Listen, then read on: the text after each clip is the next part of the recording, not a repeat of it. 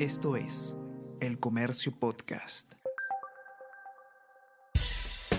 Buenos días, mi nombre es Soine Díaz, periodista del comercio, y estas son las cinco noticias más importantes de hoy, viernes 25 de agosto. Condena a Urtecho por recortar sueldos, fija un precedente en el Congreso. Expertos señalan que la decisión judicial por concusión y enriquecimiento ilícito sirve de antecedente para congresistas actuales acusados del mismo delito. Ex parlamentario por la libertad fue culpado en el 2013 por siete trabajadores y el Pleno lo destituyó. Su esposa y cómplice, Claudia González, es castigada con 28 años de cárcel.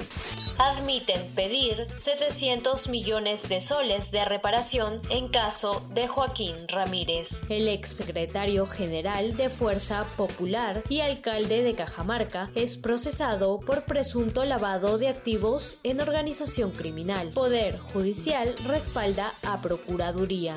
Kimberly García sube al podio en el Mundial de Atletismo. La deportista peruana llegó en segundo lugar en la competición de los 35 kilómetros de marcha atlética en Budapest. Por otro lado, la nacional Evelyn Inga quedó en sexta ubicación y logró su mejor marca personal.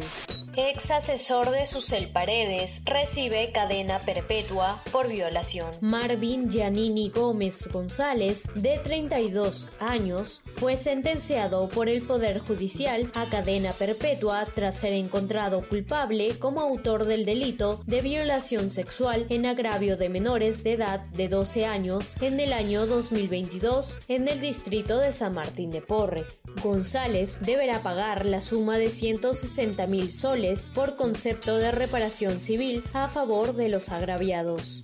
Trump se entrega en una cárcel de Georgia y queda libre bajo fianza. El expresidente Donald Trump fue fichado en la prisión de Fulton y pagó 200 mil dólares de caución para salir. Esto es El Comercio Podcast.